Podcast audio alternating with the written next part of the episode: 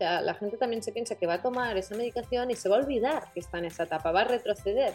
Y no es así. En muchos casos los síntomas persisten, mm, el cambio es poco, mm, en otros no hacen nada, en otros sí que funciona muy bien.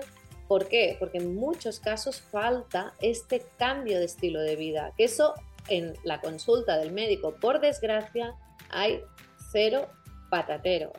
Lo que no nos dicen sobre la etapa de la menopausia es que conviene que empecemos a pensar en ella muchísimo antes de que llegue. Y tengo el placer de poder hablar eh, con ello con Marta Marce, que también a raíz de su propia experiencia, que tuvo que entrar en menopausia eh, a los 26 años de manera muy brusca, se ha especializado en eh, acompañar a otras mujeres en todo lo que tiene que ver con este proceso. Con ella voy a hablar en este episodio de cuáles son esos hábitos y ese estilo de vida que conviene empezar a tener desde muchísimo antes para que cuando llegue este momento lo vivamos de la mejor manera posible.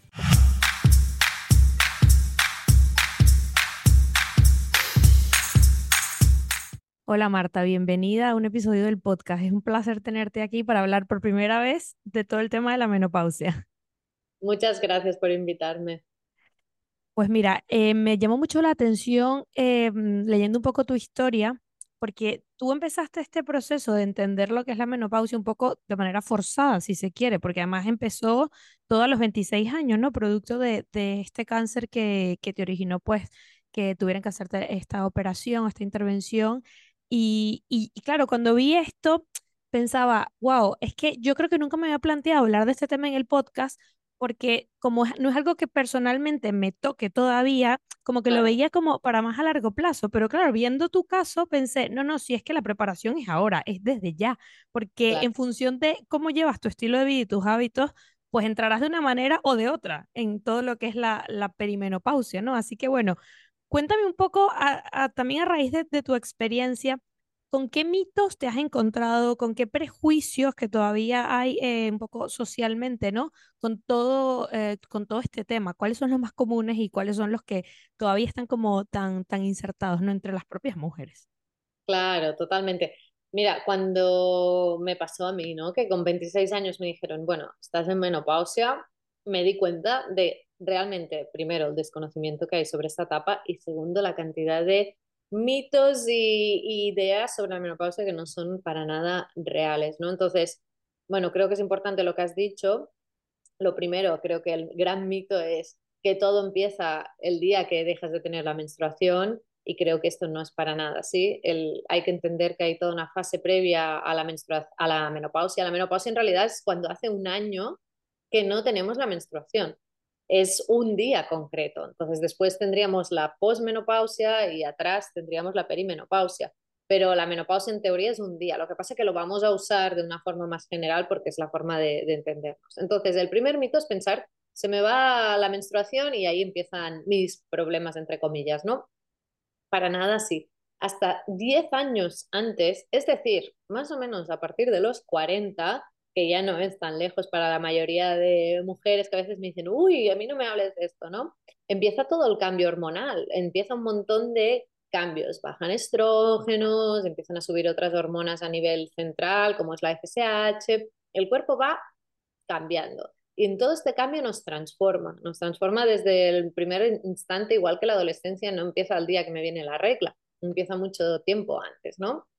Entonces, la menopausia no es una cosa de un día, no viene todo después de que se me va la menstruación, empieza hasta 10 años antes y son 10 años clave para cuidarnos, para poder irnos preparando y para que luego el nivel de síntomas sea mínimo. Entonces ese creo que es como el primer mito. Luego el mito de que la menopausia es horrible para todas las mujeres, que todas van a tener un montón de síntomas de hecho, hasta un 25% de mujeres no reportan ningún síntoma, al contrario, sienten que es una etapa de su vida liberadora donde no se ocupan de la menstruación, donde están súper bien con ellas mismas y todo es fantástico. Y si nos vamos a países asiáticos, aún más, seguramente debido a, a la alimentación, porque en Asia consumen muchos alimentos con fitoestrógenos, que son estrógenos vegetales, y por lo tanto la bajada hormonal, por otra parte, la van supliendo con esta parte de estrógenos vegetales. Pero bueno, habría que estudiar más el por qué.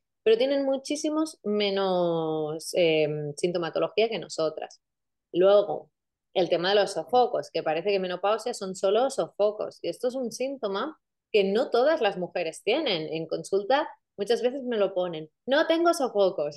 y luego todo el resto de cosas. De hecho, es muchísimo más común, por ejemplo, los cambios de humor, el insomnio o la sequedad vaginal, que no los sofocos, que es un síntoma que sí que aparece, es muy vistoso, es como muy definitorio de lo que es la menopausia, pero no están todas las mujeres, ¿no? Entonces, sí, los sofocos son un síntoma, pero no es el único síntoma. No es que si no tengo sofocos no estoy en menopausia, que a veces también me lo han dicho, ¿no?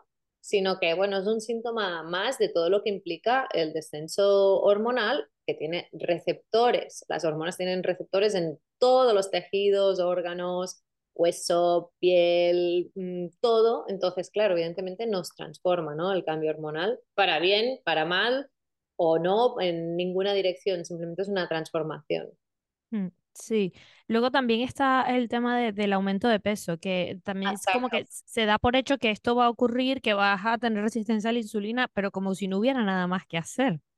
Madre de Dios, claro que sí. O sea, lo primero, eh, no todas las mujeres aumentan de peso. Lo que sí va a pasar es una redistribución de la grasa, eso sí. Eh, por los cambios hormonales, el estrógeno condiciona que tengamos más grasa a nivel de caderas, por ejemplo, ¿no? Es este cuerpo más curvilíneo de la mujer fértil.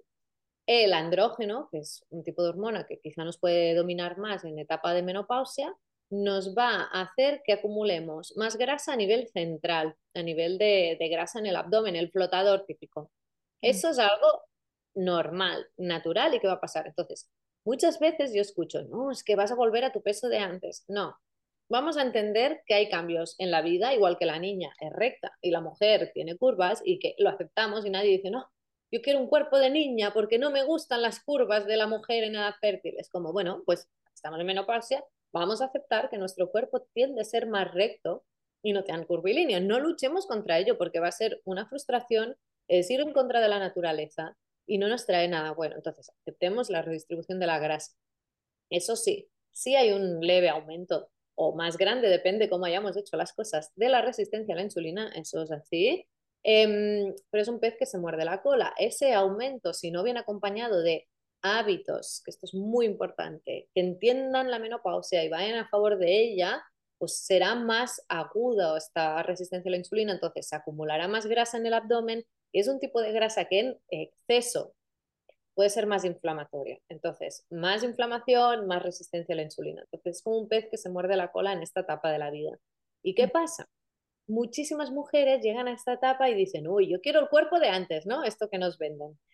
Oh, venga, dieta típica, hipocalórica, mil calorías al día, muriéndose de hambre, 25 comidas en el día, comiendo cada dos o tres horitas un poquitito, muy poca variedad de alimentos un poquito de lechuga, un poquitito de pollo a la plancha y un y cardio suave. Y es todo lo contrario de lo que necesita nuestro cuerpo en esta etapa, para la resistencia a la insulina y para muchísimas otras cosas. Lo que necesitamos es una dieta nutritiva. Necesitamos muchos nutrientes en esta etapa porque el estrógeno actúa a nivel de cerebro diciéndole que hay energía. Cuando esté baja, nuestro cerebro dice, uy, me falta energía. Entonces, lo que hace es decir, bueno, pues no hace falta tanto pelo, ni tanta piel, ni tantas uñas, ¿no? Ni tanta mucosa de intestino, podemos como rebajar un poco. Si yo encima le pongo una dieta muy restrictiva, sea una dieta hipocalórica o una dieta keto, ¿eh? Ambas dos son bastante nefastas en esta etapa.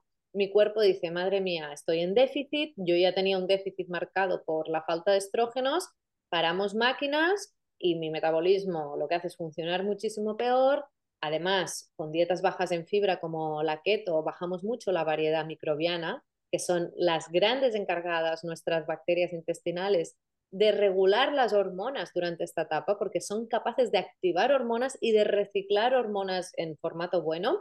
Es decir, que perdemos muchas de estas bacterias, entonces justamente la mujer se frustra porque dice, yo paso hambre, yo puedo comer tres cosas, estoy todo el día haciendo ejercicio y cada vez estoy peor, más cansada, más fatigada, siento además que mi peso va peor. Entonces hay que entender que es esta etapa, acompañarla, y sobre todo huir de todas estas dietas moda, milagro y sobre todo las que los pasamos mal. Mm, sí, bueno, me gusta porque ya has dicho de, de, entrada como que, mira, esto qué es lo que está de moda o lo que tienden a hacerse mal, ¿vale? Todo mal, esto no. O sea que hemos pasado un poco de los mitos a esta no es la solución. Entonces, muy bien, porque luego vamos a hablar de todo el tema de alimentación, de todo el tema de ejercicio y de lo que realmente sí contribuye a llegar mejor a la menopausia y a pasarla mejor. Pero bueno, otra cosa que te quería preguntar era, eh, porque socialmente, como que parece que entre las mujeres esto es un tema así como que un poco tabú o que no, o sea, no se quiere hablar de esto, no, no, no sé, o sea, ¿qué sensación te, te da a ti? Yo lo he vivido un poco desde fuera, o sea, como con gente mayor que de repente este tema es que no lo quiere hablar, digo mayor, a ver, a partir de los 40, pero como que yo no lo he vivido entre, entre obviamente a lo mejor mis amigas, porque no es que hablamos de esto, pero es que tampoco es un tema que se hable mucho entre mujeres del mayor de los 40 que ya están en esta fase.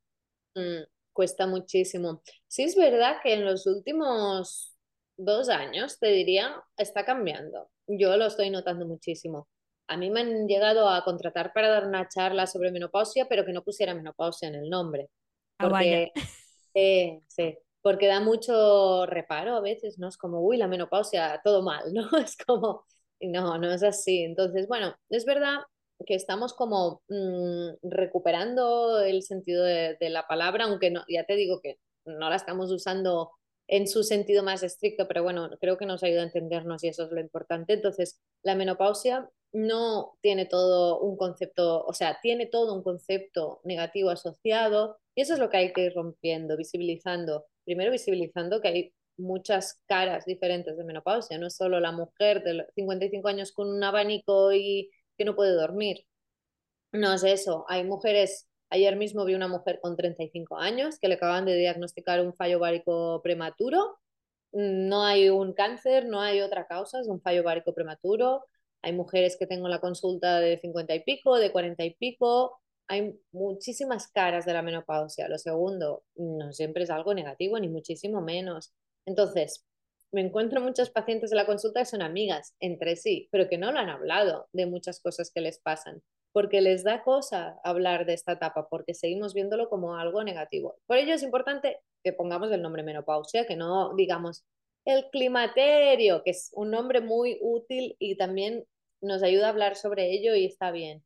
Eh, la transición, no sé qué, cosas así que están muy bien, pero que vayamos al grano. ¿De qué estamos hablando? De menopausia, ¿no? Pues pongámosle, pongámosle el nombre con todas sus letras para que realmente no nos dé vergüenza, no nos dé miedo hablar de ella ni entrar en ella, ¿no? Y creo que eh, justo en mi libro muchas veces me dijeron, oye, pero ¿cómo le has puesto este título? Disfruta tu menopausia. Es que lo veo así. Y creo que hay que empezar a reclamar esto, por mucho que mucha gente diga, esto no se puede hacer, sí, sí se puede, y hay que reclamar que es una etapa más de la vida, que no es una enfermedad, que no es algo malo para todas las mujeres, ni mucho menos. Lo único que necesitamos es entenderla y poder acompañarla. Mm, claro. Y luego, a nivel médico, ya que estamos hablando de acompañamiento, ¿cómo es este acompañamiento? Que a nivel médico me refiero a nivel de salud pública en general. O sea, ¿cómo, ¿cómo, se responde a los desafíos de la menopausia? ¿Es a través de simplemente una medicalización o hay también como un poco de modulación a nivel de estrategias integrativas, a nivel de hábitos, de pensar en el estilo de vida, de hablar con las mujeres estos temas que estamos tocando ahora mismo? Hablamos de España, pero justamente, por ejemplo, ayer hablé con esta paciente que ella vive en California y me di cuenta de que tenía algo bastante idealizado sobre la, la medicina de Estados Unidos y que es exactamente lo mismo que aquí. Yo creo que la mujer en menopausia está totalmente desatendida. O sea, mmm, en el 2000 se hizo un estudio bastante grande sobre eh, la medicación hormonal sustitutiva y la conclusión fue que provocaba cáncer en un porcentaje notorio. Entonces, muchas mujeres de esos estudios se negaron a tomar medicación hormonal sustitutiva y desde ese año hasta la actualidad ha habido como una negación incluso de los médicos a dar esa terapia. Entonces, ¿qué pasa? Hace unos años la, la Pharma, que es una empresa con mucha visión de negocio, dijo, uy, tenemos aquí un nicho de, de mercado súper grande que no lo estamos aprovechando porque salió este estudio y por lo tanto las mujeres tienen miedo y también los profesionales. Entonces se empezó a matizar mucho esos estudios, se empezó a ver cómo poder reintroducir esta medicación en la población general y la verdad que todas las campañas, desde las asociaciones más públicas de menopausia a un poco el consejo general, es que la, mujer, que la menopausia es una enfermedad que puede dar desde enfermedad cardiovascular, osteoporosis, degeneración mental y que por lo tanto lo mejor para la mujer es tomar medicación. Cosa que yo no estoy de acuerdo para nada. Tampoco estoy en contra de la medicación hormonal sustitutiva. Yo creo que hay muchos casos que es súper útil. Eso sí, lo que sí que no es negociable en ninguno de los casos, tomes medicación o no tomes medicación, es el cambio de hábitos, de alimentación, de estilo de vida, de gestión del estrés, de hábitos de sueño. O sea, la gente también se piensa que va a tomar esa medicación y se va a olvidar que está en esa etapa, va a retroceder. Y no es así. En muchos casos los síntomas persisten, el cambio es poco, mm, en otros no hacen nada, en otros sí que funciona muy bien. ¿Por qué? Porque en muchos casos falta este cambio de estilo de vida, que eso en la consulta del médico, por desgracia, hay cero patatero. O sea, como muy máximo les van a dar suplementos de calcio, que creo que es lo más innecesario en esta etapa. O sea, mm, me cuesta que a mis pacientes les miren cómo tienen la vitamina D, que sabemos que es indispensable para la salud ósea y la osteoporosis, cuando es uno de los grandes retos que tenemos en esta etapa. Me cuesta un montón que se lo miren. Pero sí que les dan el calcio, que sin vitamina D, mm, el calcio, bueno, sirve de poco, incluso puede ser algo negativo si les hablan de alimentación, van a caer en una dieta sacada de un cajón de mil calorías que no está adaptada para nada a la persona y que le va a generar más déficits que problemas. Mm, ya está, no hay más. Si tienen sequedad vaginal, pues sí, hormonas a nivel local y punto pelota. Entonces falta este acompañamiento global y, y no medicalizar sí o sí la menopausia en los casos que haga falta, que yo como he dicho no estoy para nada en contra.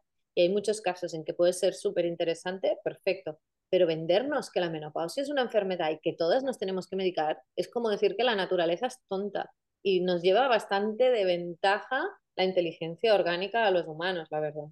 Sí, por suerte, qué bueno que sea, que sea así. De, de hecho, se hizo un estudio ah, que salió ahora hace poco súper interesante sobre las monas. Hay unas monas en concreto que tienen, hay, hay muy pocos animales que ah, lleguen a, a la edad de menopausia en mujeres. Mm. creo que son orcas o ballenas, ahora no recuerdo bien. Diría que las de elefantas y diría que estas monas en concreto. Y se ha estudiado mucho cuál es el papel de estos animales en sus tribus, ¿no? ¿Qué, qué, qué efecto tienen? Y siempre se ha pensado, porque se ha visto que donde en estas mm, clanes donde hay más hembras menopáusicas hay más supervivencia del clan en general cosa que es muy interesante. Y siempre se ha pensado que es porque la, la hembra, con todo su conocimiento, que ya no tiene que encargarse de criar, pues ayuda a las otras hembras más jóvenes. Pero, ojo, cuidado, que se ha visto que estas monas no.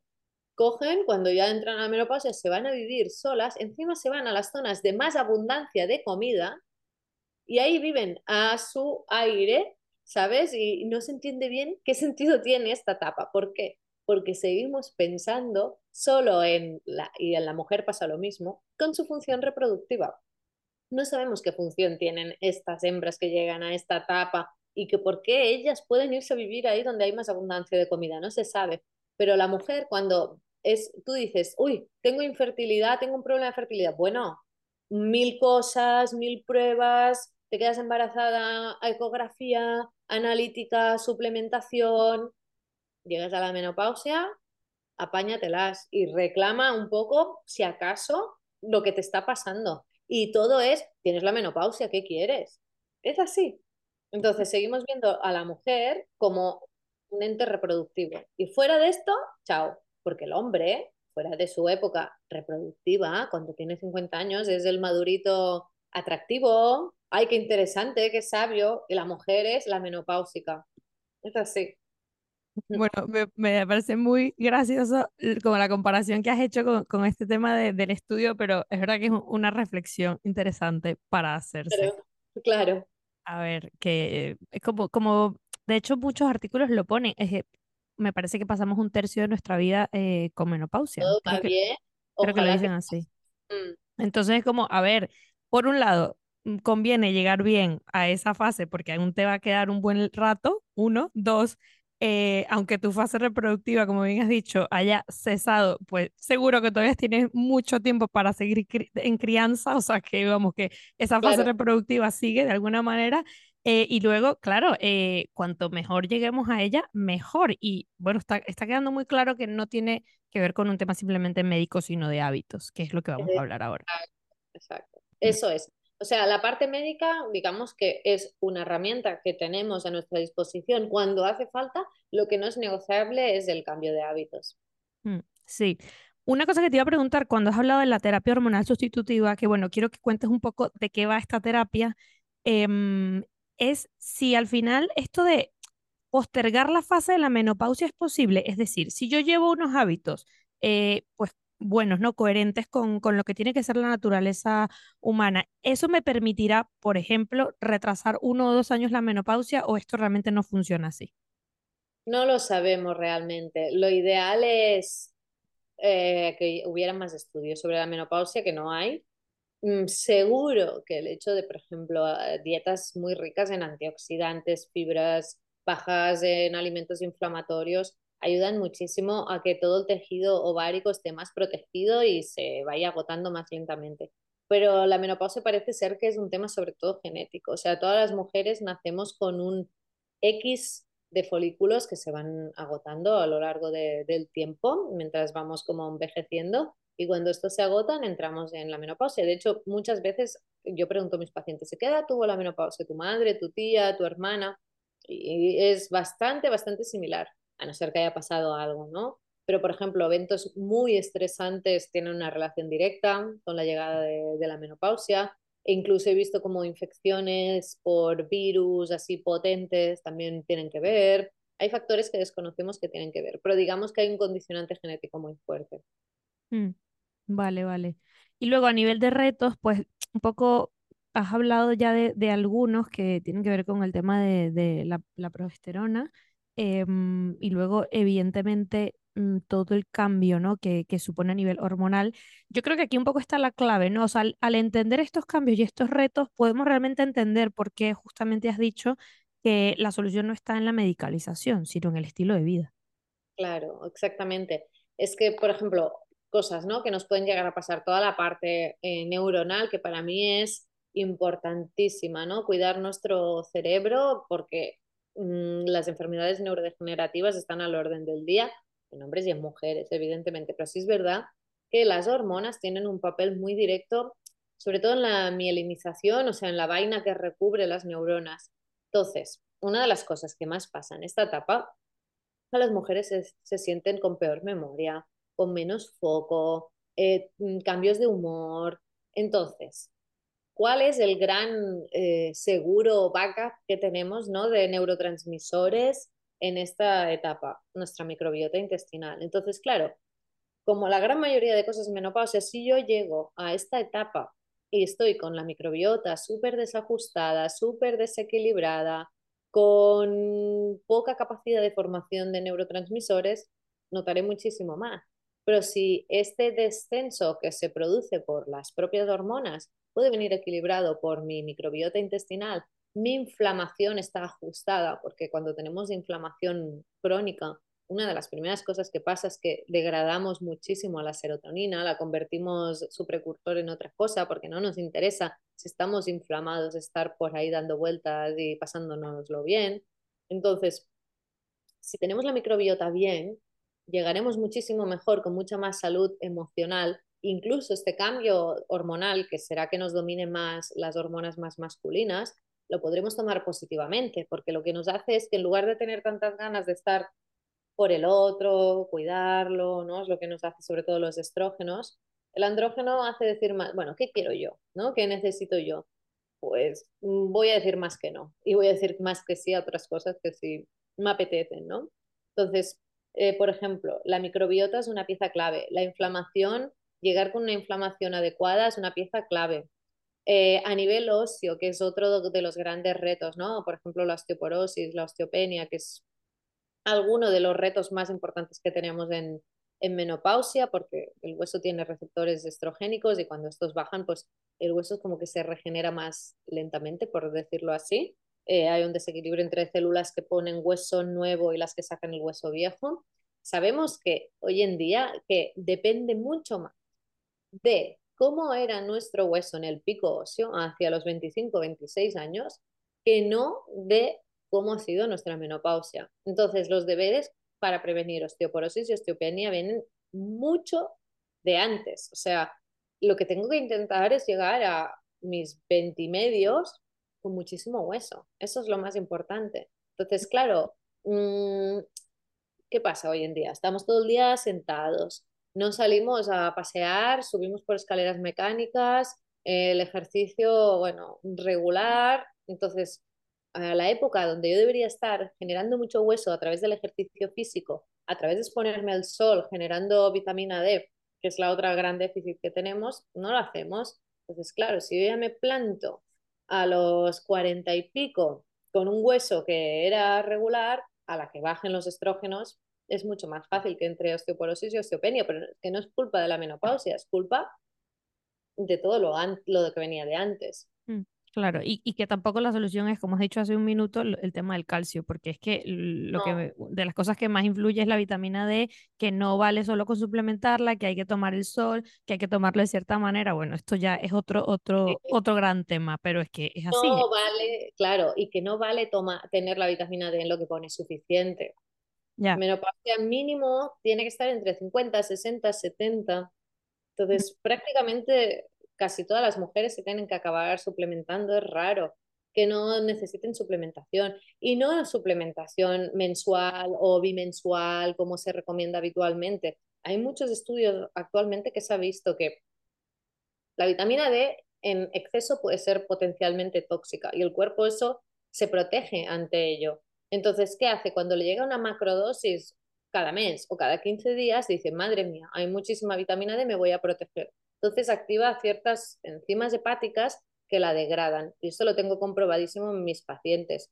Se toman la macrodosis día 15, medimos eh, a los 3-4 días cómo tiene la vitamina D, la tiene bien alta, pero es que medimos a los 15 días y esa vitamina D ya ha descendido. Entonces es muchísimo más importante que tomen vitamina D a nivel de suplementación diaria, en dosis no tan altas, muchísimo más seguro. Pero claro, eso no, no lo suministra la seguridad social, nos da solo las macrodosis. Porque si tomáramos vitamina D del sol, lo que sería es una vitamina que tomaríamos cada día, ¿no? Que iríamos fuera, a la calle, nos daría el sol. Y eso hay que hacerlo también, hacer ejercicio al aire libre, aunque haga frío. El frío es buenísimo para la menopausia, porque activa una grasa que es la grasa parda, que es metabólicamente súper activa.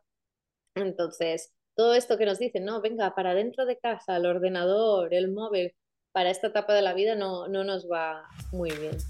Mm. Toda la información relevante que estás escuchando en este episodio se te va a olvidar si no te la apuntas. Por eso te doy el trabajo hecho y te envío con cada uno de los episodios un newsletter con el resumen de las cosas más importantes para que tú empieces a ponerlo en práctica. Solamente tienes que buscar el enlace en las notas de este episodio para que te puedas suscribir y ya listo, lo tendrás todos los lunes, después de cada episodio. Bueno, Marta, ya hemos hecho una revisión mm, bastante buena de, por ejemplo, cuáles son los retos y, las claves, ¿no? Para, para entender ahora justo de lo que vamos a hablar, que es de este cambio de hábitos. Es verdad que son muchas cosas, pero quiero centrarme eh, al menos en cuatro puntos. Por un lado, la alimentación, por otro, el ejercicio, los hábitos de sueño y de descanso y un poco temas de tóxicos, ¿no? Alcohol, cigarrillos, tal, eh, tóxicos ambientales, etcétera, que también pues, es un tema en sí mismo. Entonces, bueno, empecemos un poco por la alimentación. Eh, podemos hablar del, tema de la resistencia a la insulina, eh, mm. que, bueno, en esto ya de por sí casi que cabe todo porque tiene que ver con distribución de macronutrientes, con el tipo de, alimentación que tenemos. Ya has dicho el tema de, las dietas restrictivas, que es un todo mal. Un poco mm. Eh, hablemos de esto y cuáles son como las pautas principales que una mujer que entra en esta fase o antes de que entre tiene que empezar a, pensárselo, a ver si esto le compensa a largo plazo. Genial. Pues mira, lo primero de todo, dejar de contar calorías y empezar a pensar en nutrientes importantes, ¿vale? Sobre todo, siempre digo que como hemos hablado antes, la microbiota es una pieza clave en nuestra alimentación en menopausia y que por lo tanto la fibra no puede faltar, al menos un 50% de, los de nuestros platos tiene que ser alimentos vegetales, verduras, hortalizas y demás alimentos ricos en fibra, porque además, por el aumento de resistencia a la insulina que comentábamos, eh, necesitamos, no, no hace falta eliminar los carbohidratos, porque también lo he dicho que este déficit tan heavy, tan restrictivo, lo que puede provocar es que nuestro cuerpo diga, uy, ¿qué pasa? Han bajado los estrógenos, baja mi energía y además mm, a nivel de alimentación estamos súper, súper, súper bajitas. Entonces, pero sí, todos los alimentos que elijamos tienen que ser con una carga glucémica baja y combinarlos bien. Entonces, evidentemente los alimentos tienen que ser integrales, lo menos procesados posibles, muy ricos en fibra, muchas grasas, que es otro error que hacen las mujeres en esta etapa, que cortan mucho las grasas porque las engordan, y para nada es así. O sea, las grasas son antiinflamatorias si las elegimos bien, como por ejemplo el aguacate, los frutos secos, la, el buen aceite de oliva, los buenos aceites en general, eh, quien coma carne pescado, pues el pescado pequeño azul, los huevos, todas estas grasas son importantísimas regulan la inflamación, ayudan a nuestras mucosas, nuestra piel y mm, a nuestra resistencia a la, insulina les va bastante bien. Entonces las grasas tienen que estar. Y proteínas, gran fallo también de las mujeres, que muchas veces les falta proteína, tiene que estar tanto en comida como en cena y algo en el desayuno, porque tenemos que construir tejido, ¿no? Entonces es importante. Mm, sí, aquí con el tema de las grasas, justo era algo que iba a comentar porque me llamó la atención al inicio cuando hablaste de la dieta keto. Es verdad que es una dieta muy restrictiva y ahí el tema de la fibra, pues habría que mirarlo, pero es verdad que a nivel de grasas está muy bien, o sea, porque pone, pone como en mucha prioridad, ¿no? Las grasas. Sí, pero demasiado. O sea, se invierte tanto la, la, los macros.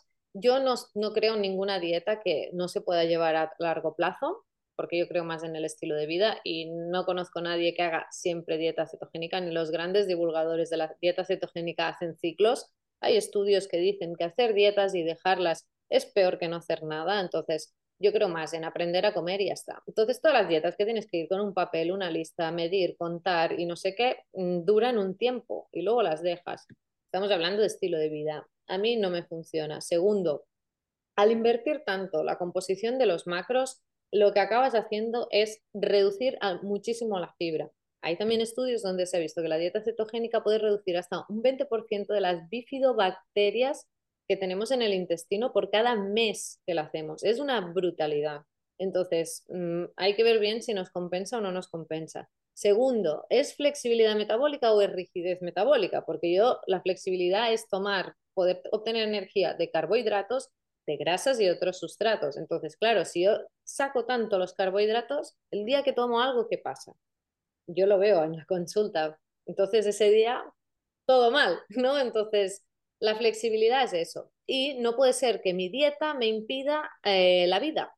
Hoy en día yo puedo comer muy saludable, ir a comer fuera, hacer vida social y no tener problemas. Si me tengo que restringir a una dieta como esta tan estricta, empiezo a dejar de hacer muchas cosas y la parte de la salud mental es tan importante como la alimentación. Entonces, sí, comer bien, la dieta saludable no es tan complicada sin eh, vivir para comer. Comemos para vivir, eso que no se nos olvide que es muy importante. Y en esta etapa que el estrés es un gatillo de tantas cosas en menopausia, desde los sofocos a el insomnio, a mil cosas, si además les imponemos pautas de alimentación ultra estresantes, donde mm, están todo el día midiendo y contando, mm, les va a generar peor beneficio.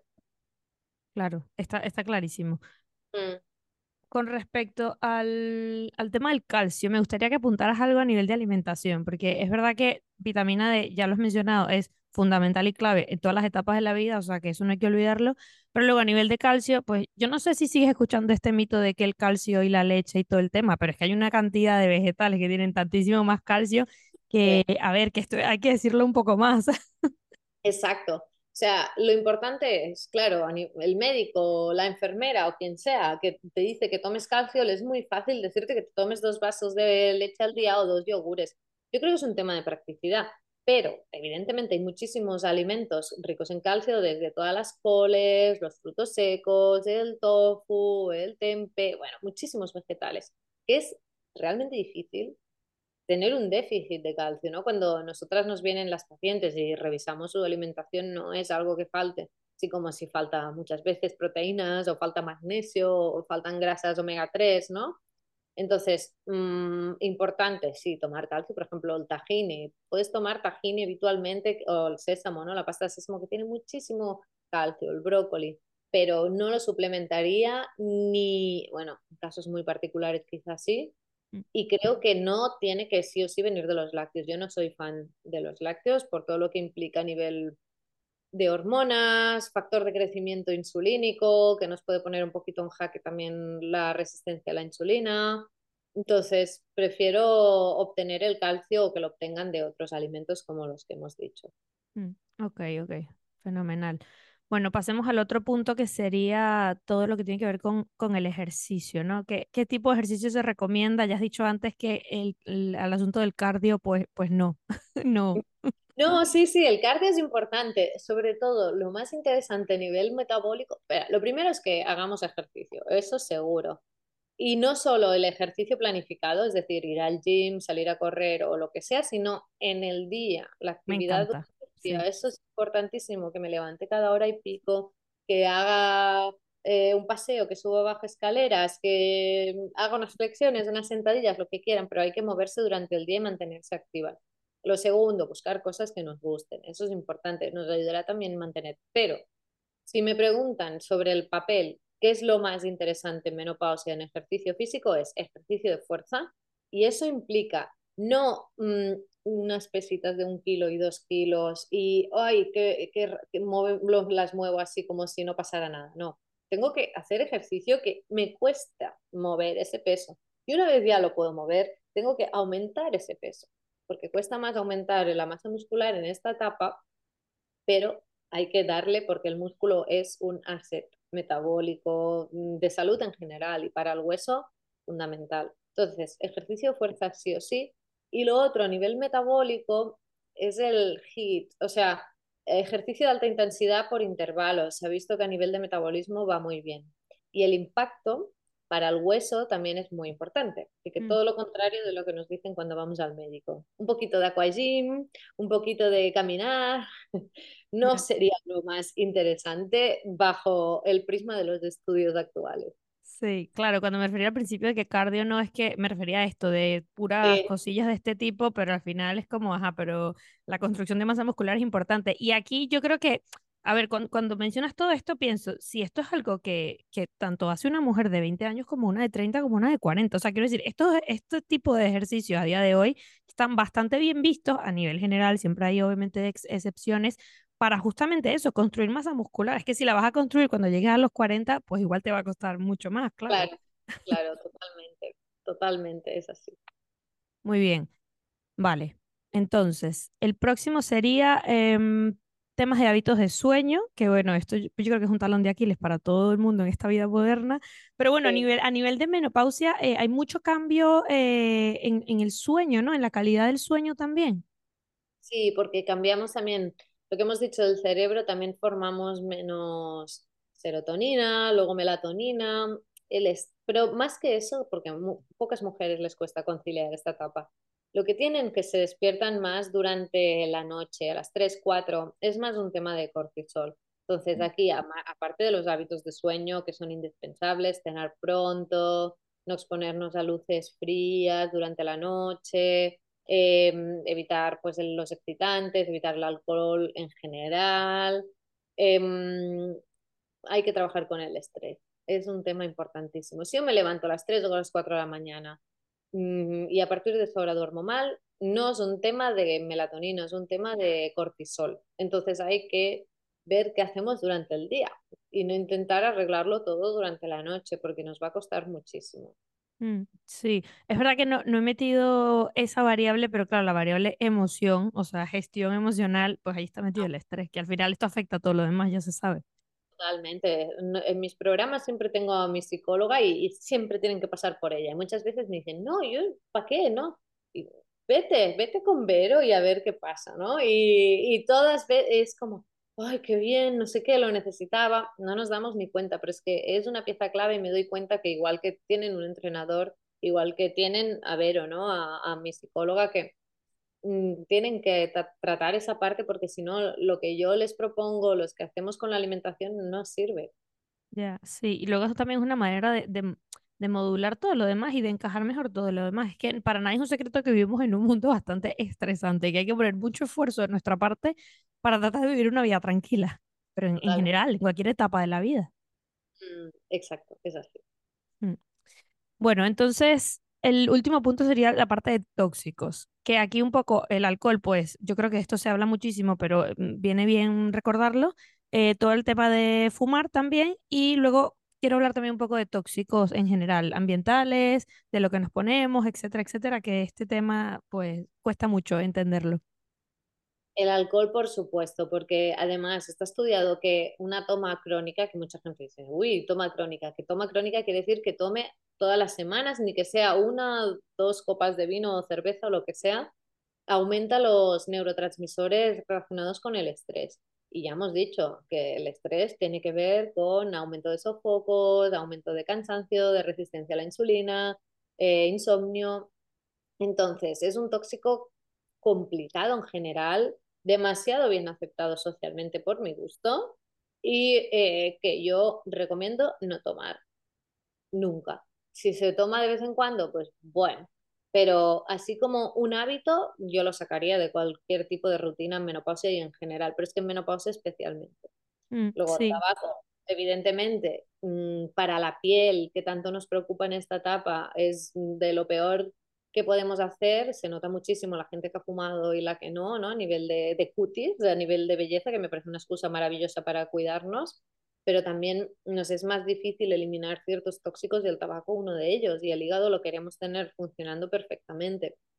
Parte de todo lo que hace a nivel de oxidación interna, ¿no? Nuestro, a nuestro cuerpo, así que bueno, sobre el tabaco creo que la gente ya entiende que no es bueno. El alcohol me cuesta como más Sí, mentalizar. de hecho con con el alcohol, una de las cosas que iba a comentar, que lo hablo a veces con, con médicos, es que cuando preguntan en consulta, eh, ¿cuánto bebe usted? La mayoría dice lo normal. Y claro, ¿qué es lo normal?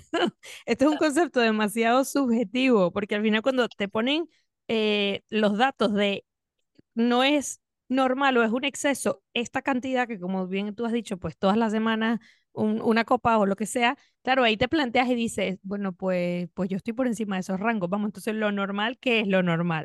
Exacto, exacto, es así. Lo normal es para mí lo mínimo posible, o sea, cero. Eso debería ser lo normal. Y bueno, fin de año, pues si te quieres tomar una copita, pues fantástico. Mm, Ya sé que mucha gente le va a decir, le explota la cabeza, pero es que para mí es así. Sí, Mm, sí, o sea, lo tenemos más como un, un tema social que como una excepción. Exacto, exacto, es así. Y, Bueno, mm, y luego muy importante los disruptores endocrinos en cosmética, productos de limpieza, ambientadores, perfumes, porque tienen falsas hormonas, que evidentemente si ya estamos con un baile hormonal, todo esto lo único que nos va a sumar es más disrupción. Entonces, importantísimo que pongamos poco a poco orden a lo que usamos para limpiar la casa, lo que usamos para limpiarnos nosotras, los cosméticos, una etapa que la gente usa más cosméticos, pues tendir hacia cosméticos más libres de disruptores es algo que le podemos hacer un bien bastante importante a nuestra salud hormonal. mm, aquí la recomendación es buscar pues ma- marcas de cosmética natural, ¿no? Es un poco lo que les Puede decía. ser, mm, es lo ideal. Claro, sí, porque es verdad que llegados a esta etapa igual no tiene, no te apetece mucho ponerte a investigar qué son disruptores endocrinos, cuáles son estos ingredientes. Entonces, una forma como fácil de tratar de cambiar, ¿no? Este tema cosmético es, bueno, búscate marcas que sean de cosmética natural, que ya tienen esto certificado y son libres de tóxicos. Sí, en Estados Unidos hay varias, pero hay una marca que ha sacado una línea de cosmética especial para menopausia natural. O sea que hay Ah, cositas.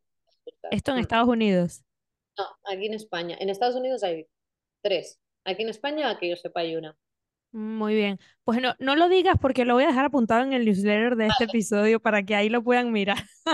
Genial, genial, genial. Muy bien, muy bien. Bueno, entonces, si, si hacemos un poco recapitulación de todos estos hábitos que hemos hablado, es que si te pones a ver, desde mi punto de vista, es que son cosas que no tienes que esperar a la, a la menopausia para empezar a hacerlo. O sea, No, esto al final ayuda a todo el mundo a vivir mejor. Es un poco eh, lo que buscamos en este podcast y de los temas que todo el tiempo estoy hablando con diversos profesionales. O sea, son hábitos que al final es que ayudan a todo el mundo en cualquier edad. Mm, exacto, totalmente. Y que sobre todo eso, a partir de los 40 años, empecemos a pensar en todo esto de forma más concienzuda. Mm, Eso, eso es que, a ver, si ya vienes, como hemos dicho, ¿no? Si ya vienes con esto preparado de base, entrarás más fácil en la, en la Exacto, perimenopausia, ¿no? exactamente. Y no tendrás que recurrir a la terapia hormonal sustitutiva que ya, de la que ya hemos hablado.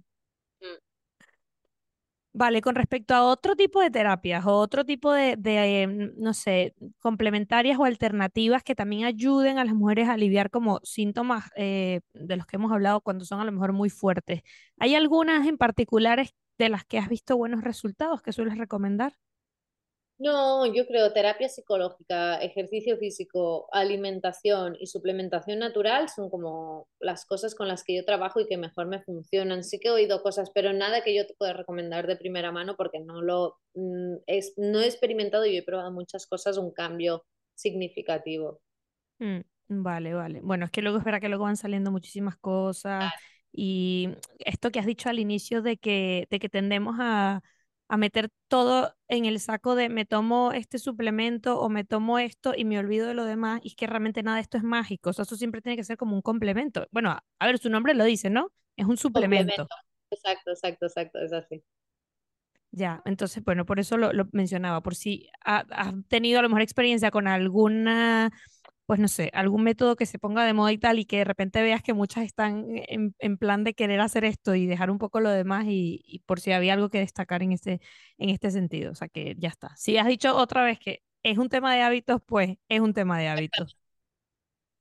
Muy bien.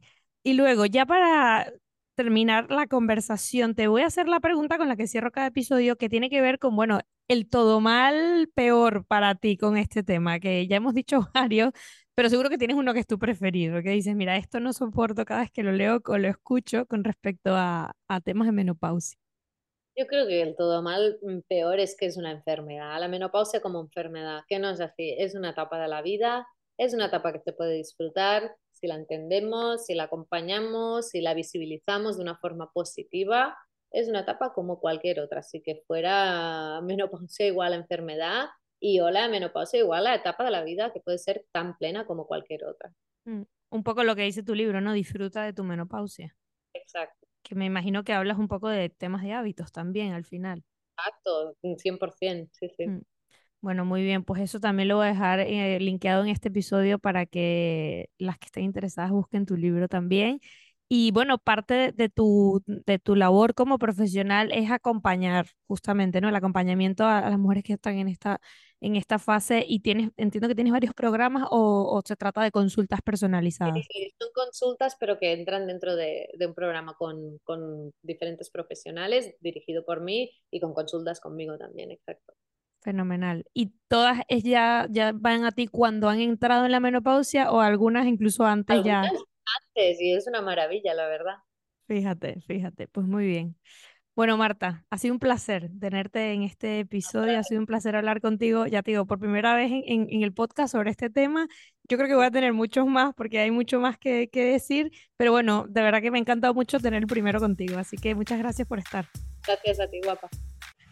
Antes de que te vayas, quiero decirte dos cosas. La primera, que todas las notas y menciones de este episodio las tienes en todomalpodcast.com. La segunda, que si aún no estás suscrito al canal de YouTube, pues déjame decirte que todo mal, porque al darle clic al botón de suscribirte y a la campanita recibirás siempre una notificación cuando haya episodio nuevo. Y bueno, ya que estamos aquí, una tercera, que si te ha gustado mucho este episodio o si crees que hay alguna pregunta que me he dejado por fuera, déjala en los comentarios y me aseguraré de que le llegue a nuestro invitado para que te responda. Una vez más, muchas gracias por estar aquí y nos vemos pronto en un próximo episodio.